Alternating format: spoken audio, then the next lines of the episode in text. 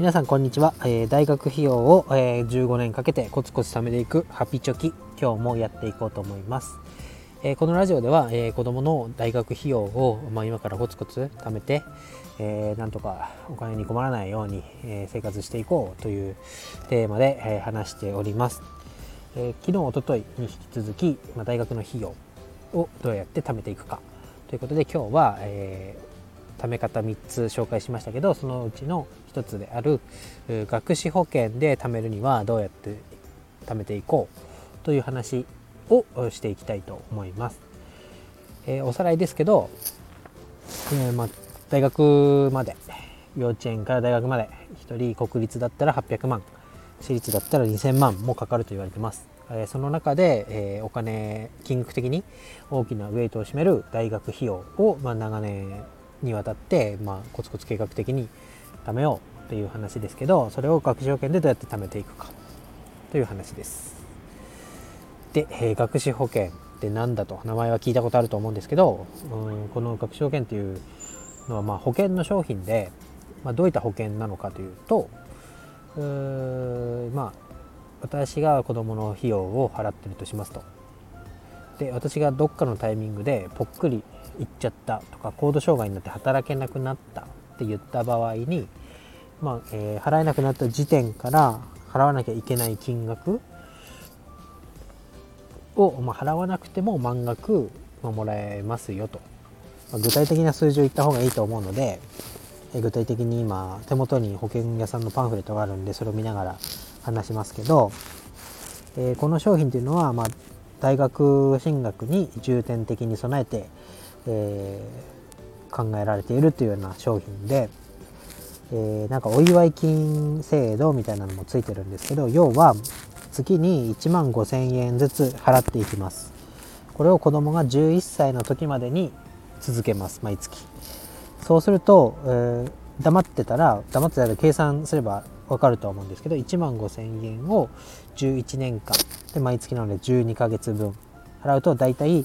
200万円。正確に言うと189万円貯まると、まあ、ざっくり200万円貯まりますと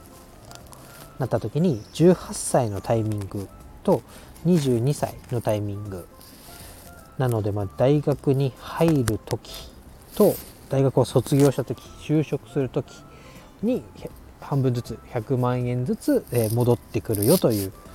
商品になります。で、えー、さっきもちょっと言いましたけど100、違う。毎月11年間1万5000ずつ払ったら本当は1万4354円っていうちょっと中途半端な数字なんですけど、まあ、1万5000ずつ払ったら190万円ぐらいになると。それが10万円上乗せされて、えー、18歳の時と22歳の時に100万円ずつ、まあ、返ってきますよっていう商品です。うんなんだか分かったような分かってないようなって感じなんですけど簡単に言うととりあえず11歳になるまで11年間毎月1万5000円払いますと。はい。そうするとそこから先は払わなくていいよと。でそれを11歳まで払い終えて18歳まで寝かしておくととりあえず100万円が入ってくる。でさらに何もしなくても、えー、22歳まで、えー、22歳になったら100万円入ってくる。つまりは11歳になるまで頑張って200万円貯めればとりあえずは18歳と22歳で100万円ずつ戻ってくるよという商品です。うーんまあ分かったぞと。なんとなく分かったぞ。という感じだと思いますけど、まあ、一応これ何が良くて学習券っていう商品があるかっていうと、まあ、一応ただただ貯金の貯金で1万円1万5000円ずつ貯めていくよりは若干増えるよと。105%増えて帰ってきます。今回の例にしてる保険商品だと189万円分しか貯めてないんだけど200万円戻ってくるよと。ういくらだ？11万円増えました。みたいな商品ですね。でかつまあ18歳の時と22歳の時に11歳までしか払ってないんだけど100万円ずつ戻ってくるよとで、えー、強制的に、まあ、保険商品なんで引き落としされるんで貯められますよということで、えー、これが良いとされて保険商品として成り立っていると。で死んじゃったパパが死んじゃったら、えー、例えば11歳までに11歳までで満額払い終えちゃうんで例えば子供が5歳ぐらいの時にちょうど半分ぐらいの時に死んだら、えー、100万円分しか納めてないけどもうそこから先払わなくていいよと。だけど、まあ、保険なんで死んだ場合でも18歳と20 22歳の時に100万円ずつは保証されますよと。つまりもう100万円しか払ってないけど死んだら200万円もらえるよと。死んだら100万円しかもらえないのかとも思いますけど、まあ、そういう商品で、まあ、万が一に備えて保証がついているよと。でデメリットは、えー、昨日も銀行の金利が0.001%で100万円預けてても10円にしか利子は 10, 万10円しか利子がつきませんと言いましたけど、まあ、この、えー、低金利時代で、えー、ほとんど増えません。これさっき言った105%になって帰ってくるっていうのは一番いいよってこれ返礼率が一番いいよと言って保険屋さんに勧められてもらったパンフレットの商品がこれで105%金額で言ったら10万円増えますっていうのが一番多分今だとマックスなんですけど下手するとこの200万円払っても200万円戻ってこないっていう謎の商品ばっかりあるらしいです。なんだろうな、まあ、保険なんで死んだ時には払わなくても200万円もらえるというところだけがメリットになるのかな。そうなると。ですけどまあそういう、まあ、自分がしっかりと11年間生きた場合ここからは、えー、結果マイナスになっちゃうよと。その11年間生きられなかった時のためにまあこの保険を使って学費を貯める。という意味合いが大きいですね。え、あとはですね、11年間の間に、ま、どうしてもちょっとお金が必要になったと。この保険を解約しなきゃいけない。ってなった時は確実に払った額より少ない額しか戻ってきません。っていうのがデメリットです。えー、最後に昨日も貯金のところでも話しましたけどインフレのリスクがあります、えー、200万円はこの商品払い終えたらもらえますまあ、18歳の時に100万22歳の時に100万です。ただし200万という金額は変わりません。どういうことかというと、えー、昨日も例に出しましたが、えー、ちょっと調べました。マクドナルドのハンバーガー2002年に、えー、59円で買いました、えー、自分もちょっと覚えてますけど20年前かな？10歳の時ですね。小学校56年ですかね。なんか喜んでマクドナルド行ってた記憶があります。マクドナルドのハンバーガー59円。チーズバーガーが79円。でフランクバーガーというなんかホットドッグみたいなやつが75円で買えてみんな楽しいみたいな時代がそういえばあったなと聞いてくださってる方でもあったあったと思ってたら私と同年代ですね。こういう時代がありましたと。じゃあ今ハンバーガーいくらですかと。110円ですね税込み。まあ簡単に言ったら倍になってますねハンバーガーの値段。もしこれ学費がマクドナルドのハンバーガーと同じで20年後倍になった時、えー、まあ設定で言うと、まあ、500万円食べましょうって言ってるんで、まあ、500万円で大学行けるよって思ってたのがなんと20年後蓋を開けたら2倍の1000万円になってました。ってなった時、まあ、学資保険入ってるから大丈夫だよそう思いの方ちょっと危ないですね。学費がインフレをして1000万円になったとしてもこの学資保険でかけてたお金満額200万円しか戻ってきません。っていうことです。その800万円足りません。みたいなことになっちゃうわけですね、うん、これがデメリットとして言われてます。じゃあここで、えー、学資保険ってどういう商品かというのと具体的な金額が、えー、分かったと思うんですけど、えー、昨日から話してます。想定のところ設定条件に当てはめて考えてみます。で設定何だったかっていうと、え中学校卒業まで、まあ、0歳の子供がいたとして中学校の卒業まで、え15年間で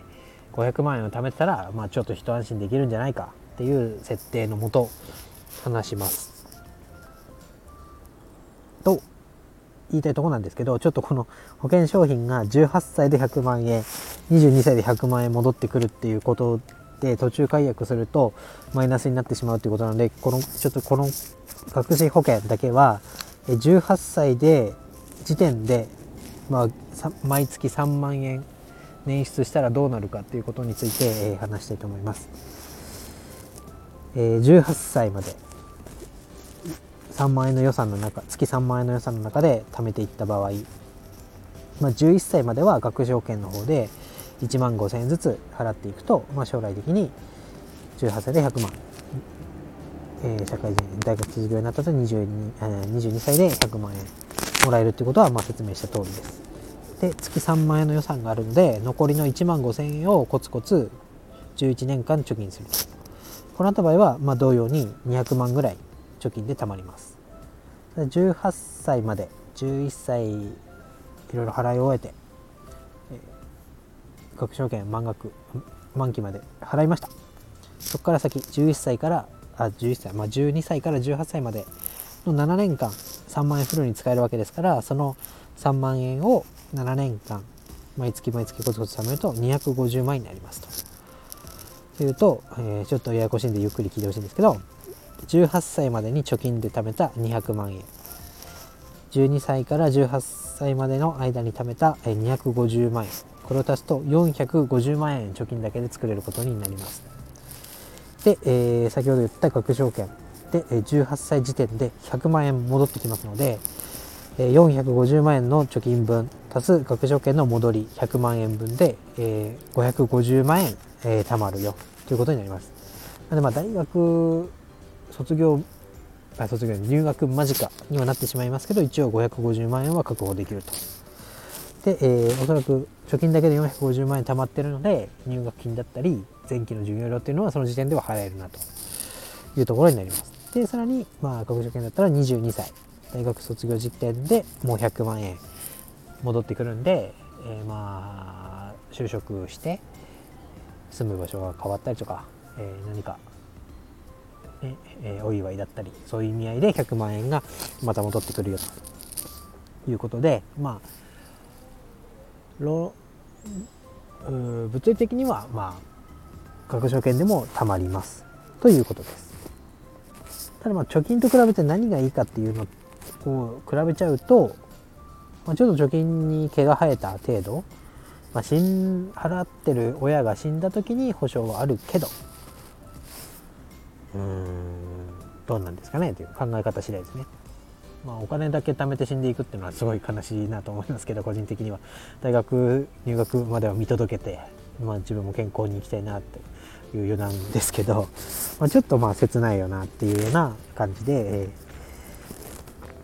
ー、まあ、学証券、まあ、確実に強制的にお金が抜かれるんで、まあ、貯金貯金の機能も果たすし何、まあ、かあった時には保証もされるし。だけどまあそれだけ学助券だけやってれば大丈夫ってって考えるのは危険だよと。学助券だけやってたら18歳時点で100万円しか浮きませんので多分入学金で消えていっちゃいますね。前期の授業料というのは別で、まあ、さっきも言った貯金で貯めるなりしないといけないということです。ちょっとややこしいと思うのでゆっくり聞いてみてください。えー、今日は何が言いたかったかっていうと、まあ、学資学資保険っていう商品があって学資保険の概要、保険の商品保険と貯蓄の両方が合わさったような機能が備えられているよと。で、えー、紹介した具体的な金保険の商品だと11歳までに1万5000円ずつ払いなさいよそうすると18歳と22歳で100万円ずつえー、もらえるよと。で、えー、残りの、まあ、予算が3万円だとして11歳までで1万5000円ずつ貯めた分12歳から18歳まで3万円貯めた分を合わせると18歳時点で550万円貯まるんで、まあ、まあ大学入学する時までにはまあ OK じゃないかと。なんとかクリアできるんじゃないかというところまで、まあ、一応貯められると。ただメリットとデメリットを考えた時には、うん、どうなんだろうなハテナがつくなっていうようなため方になるよということでしたということで、えー、今日の放送を終わりたいと思います、えー、明日はですね、えー、ため方3つの最後になります、えー、投資と貯金で貯めていくについて話したいと思います。今日は以上です。バイバイ。